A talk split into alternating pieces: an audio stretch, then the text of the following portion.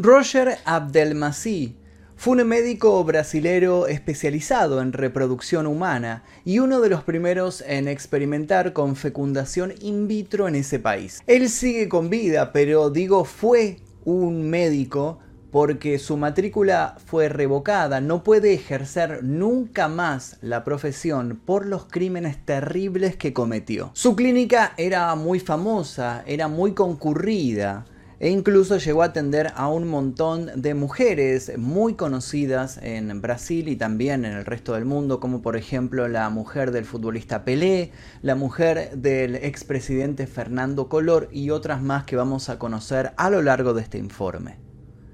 Pero todo comenzó a salir a la luz en el año 2009 a raíz de una denuncia que destapó todo lo que había sucedido antes. ¿Qué fue lo que había sucedido antes? Bueno, lo vamos a conocer a lo largo del informe que vamos a narrar el día de hoy. Porque este caso es muy interesante, incluye denuncias, incluye acusaciones, incluye también eh, un juzgado, incluye un dictamen y una huida. Pero ¿cómo termina toda esta historia? ¿Hacia dónde va la historia del Doctor Horror y por qué es que le dicen así? Bueno, eso lo vamos a conocer el día de hoy porque es muy conocido este caso en Brasil y por supuesto alrededor de todo el mundo. Pero antes de comenzar les quiero hacer una pequeña recomendación. Les dejo el link aquí debajo en la descripción para que se descarguen con un 83% de descuento, o sea, prácticamente gratis Surfshark. Esta es una VPN que les va a permitir realizar cosas que actualmente con su navegador habitual no pueden. Usando Surfshark van a poder desbloquear, por ejemplo, las 15 bibliotecas mundiales de contenido de Netflix y no tener que utilizar solamente la de su país. Van a poder acceder a sus sitios y servicios favoritos, incluso en países que los prohíban, ya que Surfshark evita la censura y bloqueo geográfico van a poder acceder a BBC iPlayer, Hulu y otros servicios de streaming limitado en los países donde estén disponibles. Además, van a poder proteger sus datos usando cifrado impenetrable y los protocolos más seguros. Además de todo esto, tienen asistencia personalizada las 24 horas y 30 días de garantía, o sea que lo pueden bajar, lo utilizan 30 días y si no les gustó, piden la devolución. Les dejo el link aquí debajo para que se lo descarguen con un 83% de descuento más 3 meses gratis. Se lo bajan, lo usan y después me cuentan qué tal les fue. Ahora sí, continuemos.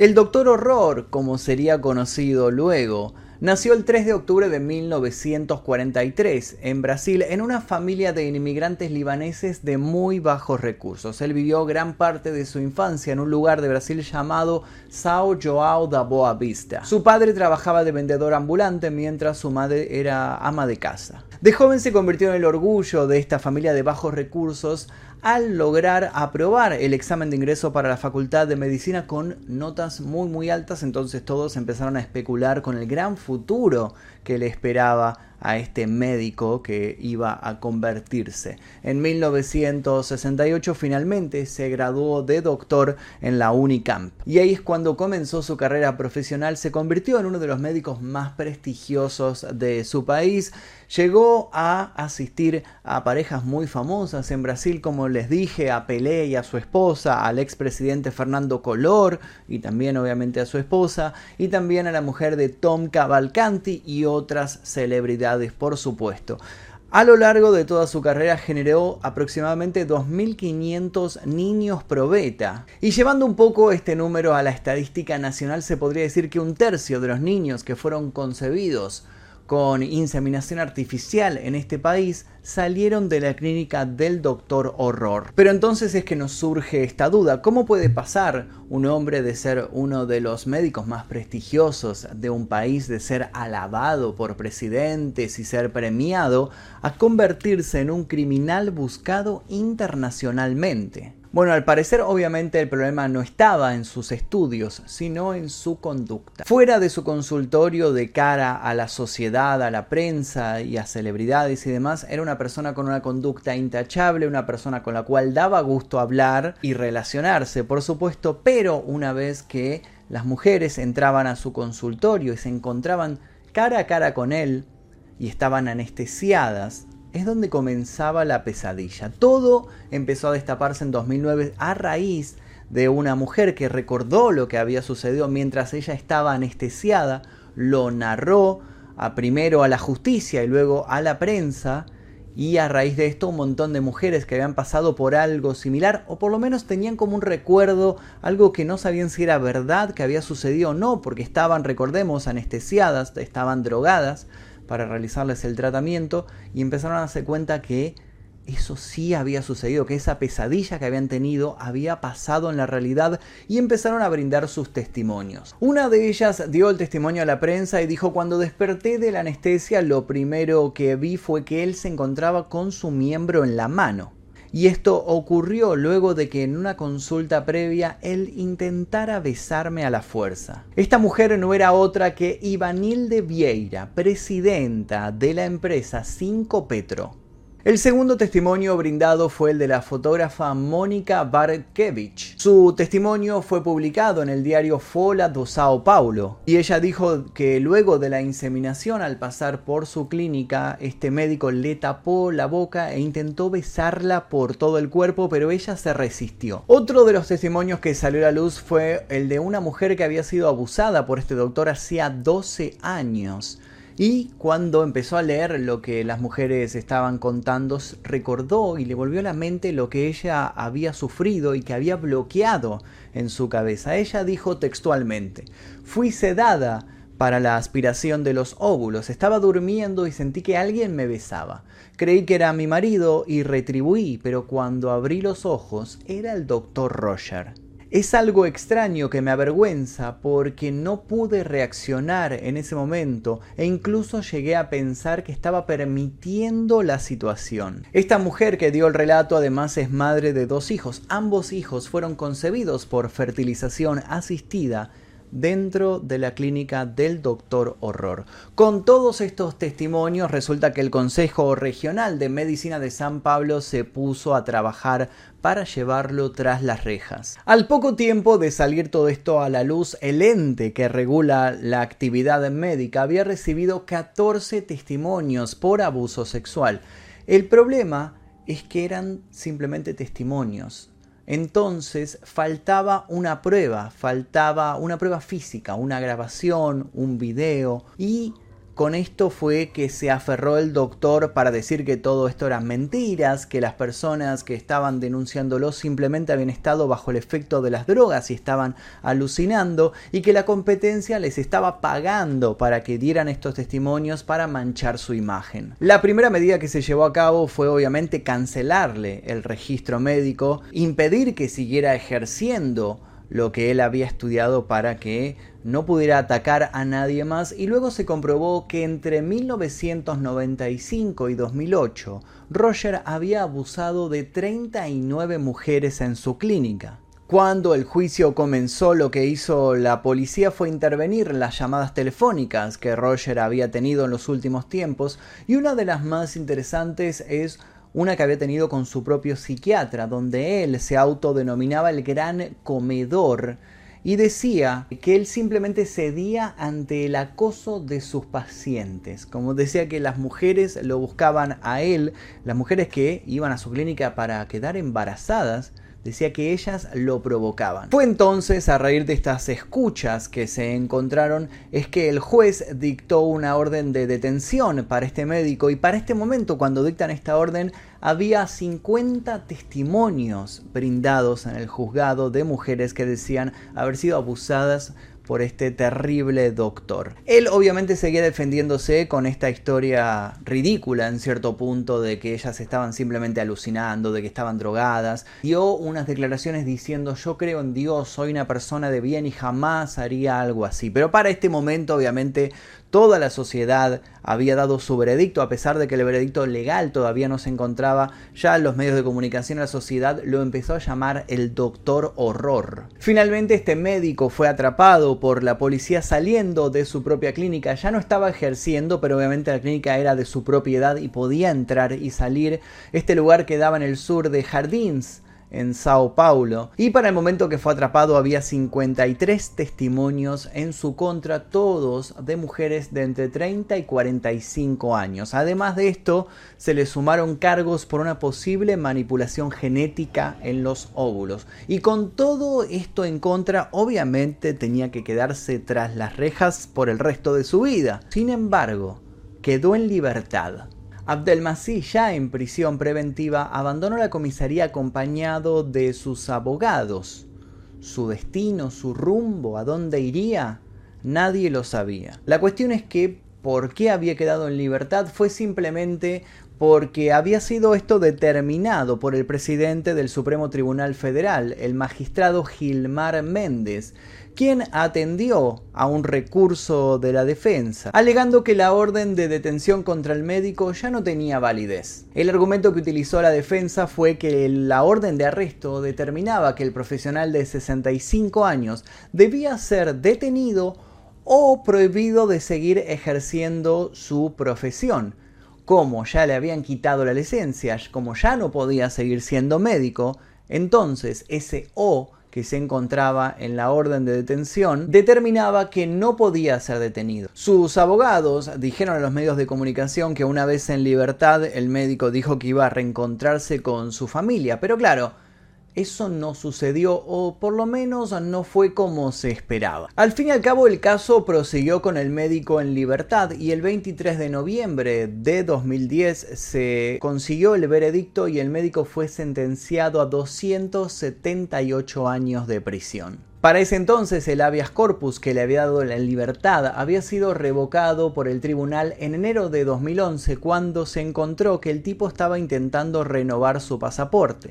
Entonces se dieron cuenta que él no quería reencontrarse con su familia, lo que quería era escaparse del país y efectivamente lo consiguió. A los pocos días de conocerse el veredicto de los 278 años de prisión, el médico utilizando un pasaporte falso se escapó utilizando la frontera de Brasil con Paraguay y Uruguay y voló con destino a Líbano. Líbano es un país que no tiene jurisdicción con Brasil, entonces la orden de detención allí no era efectiva. No se sabe bien si simplemente estuvo de paso por el Líbano o si se quedó mucho tiempo ahí, pero la cuestión es que estuvo dos años desaparecido, dos años siendo buscado por la ley y nadie sabía nada de él. Su esposa, Larisa Abdelmasí, con quien se casó en este periodo que pasa entre que empiezan a salir los testimonios y él queda en libertad y luego sale el veredicto, en este periodo de tiempo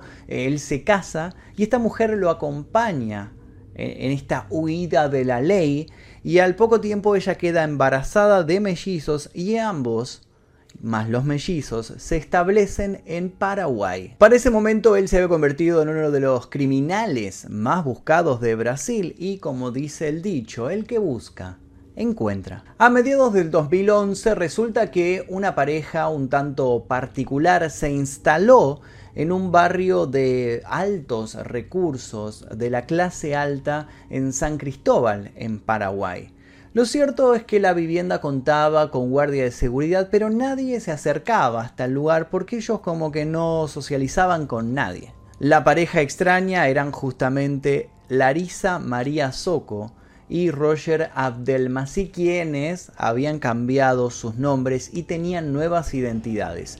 El doctor Horror decía llamarse Ricardo Galeano. Galeano, recordemos, es una de las formas, es como un sinónimo de médico, o sea, no se forzó demasiado tampoco en buscarse un nombre muy particular. Este nuevo Ricardo Galeano decía ser un inversor y decía estar interesado en proyectos de desarrollo social. Para los vecinos, ambos eran una pareja de altos recursos. Él, por ejemplo, se movía encima de un Mercedes-Benz E530. Para este momento Roger tenía 70 años y alquilaban esta tremenda mansión en este barrio privado, pagaban 5 mil dólares mensuales de alquiler y este lugar obviamente tenía sauna, hidromasaje, tenía 7 baños, tenía muchísimas habitaciones y tenía un montón de comodidades y ellos se encontraban todo el tiempo encerrados dentro de esta casa.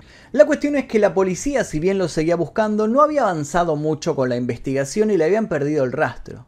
Y esto había quedado ahí y podría haber terminado ahí si no fuera por un programa llamado Domingo Espectacular, un programa de televisión emitido en Red Record, quien fue los que lograron filmar y grabar al Doctor Horror caminando tranquilamente paseando por las calles de Asunción en Paraguay como si nada, como si no tuviera un montón de víctimas, como si no tuviera una condena de 278 años. Entonces el caso nuevamente entró en, en el ojo público y la policía se movilizó hasta allí. Tras tres años y medio de fuga, Abdelmasí fue nuevamente apresado. Como el tipo no había cometido ningún delito dentro del Paraguay, pero sí había entrado de manera ilegal utilizando una identidad falsa, se dictaminó que el arresto se realizara a través del puente de la amistad. El tipo tuvo que cruzar caminando el puente de la amistad y una vez que llegó a territorio brasilero, un ejército lo esperaba para detenerlo y llevarlo ahora sí tras las rejas. Pero claro, una vez que estuvo nuevamente en sus pagos, un nuevo problema surgió.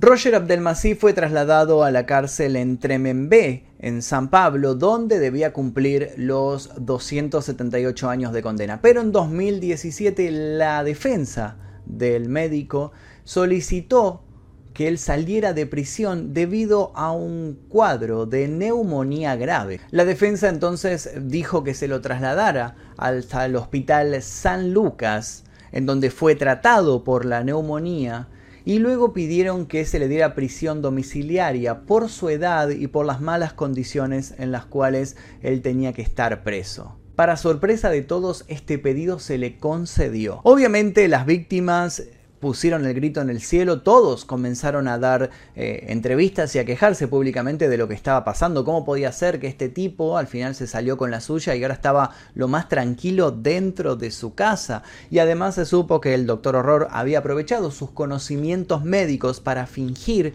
para de alguna manera autoproducirse esta neumonía y lograr la prisión domiciliaria. Y fue por estas quejas de manera pública en los medios de comunicación que la misma jueza que le había otorgado la prisión domiciliaria se la revocó y el doctor Horror tuvo que volver a la cárcel en Tremen B.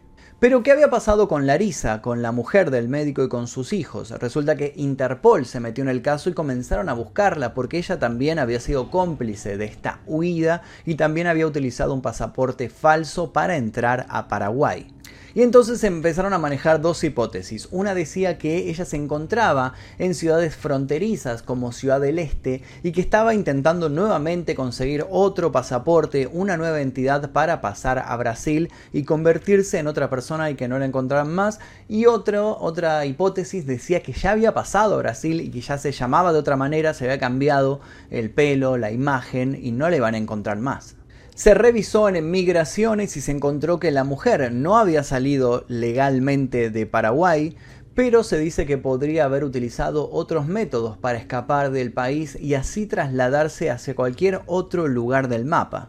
Actualmente la policía, además de estar buscando a esta mujer que se encuentra prófuga, también está investigando a un grupo financiero que podría haber estado detrás de la huida de Roger Abdelmasí de Brasil y quien podría haber estado también detrás del lavado de dinero y que por eso podría haberse costeado esta fastuosa vida en territorio paraguayo. En los años siguientes de haber vuelto a prisión, la defensa siguió intentando apelar esta prisión domiciliaria para ver si lo sacaban de la cárcel y lo podían eh, dejar dentro de su casa para que pasara el resto de su condena, pero todos los pedidos fueron rechazados. Incluso existe un texto donde se explica el rechazo y dice lo siguiente. El paciente puede ser tratado de forma ambulatoria y por tanto no es necesario otorgar el beneficio del arresto domiciliario humanitario a su favor. Al igual que el paciente, otros presos se enferman incluso de gravedad a lo largo de su condena y reciben tratamientos relacionados, cuando es posible, dentro de la prisión. El ambiente del hogar, en caso de enfermedad en comparación con una prisión, es naturalmente más acogedor, impregnado de cuidado y afecto por parte de los miembros de la familia. Por otro lado, sin embargo, la persona que comete un delito puede ser privada de libertad y también puede enfermarse mientras cumple la condena. Con una historia tan interesante detrás, obviamente las cadenas de televisión no perdieron oportunidad y en 2018 la cadena Globo estrenó una serie basada en la vida del doctor llamada Asedio en portugués y fue conocida como Acoso en otros países. Si bien eh, es una serie de ficción, está basada en el libro llamado La Clínica, Estafa y Crímenes de Roger Abdelmasí de Vicente Vilardaga. En algún punto de su vida, Roger Abdelmasí fue considerado uno de los profesionales más importantes de su país y luego se convirtió en un prófugo buscado internacionalmente. Actualmente está cumpliendo su condena que, si bien fue reducida en cantidad de años, hoy es de 181 años. Veremos si con sus conocimientos de medicina puede prolongar su vida para cumplir esta condena y salir en libertad. Nosotros por nuestra parte dudamos que pueda llevar a cabo esto. Hasta aquí el video del día de hoy, espero que les haya interesado la historia del Doctor Horror. Si les interesó les pido por favor que dejen su like, si sobrepasamos los 10.000 likes voy a contar un nuevo caso en este canal.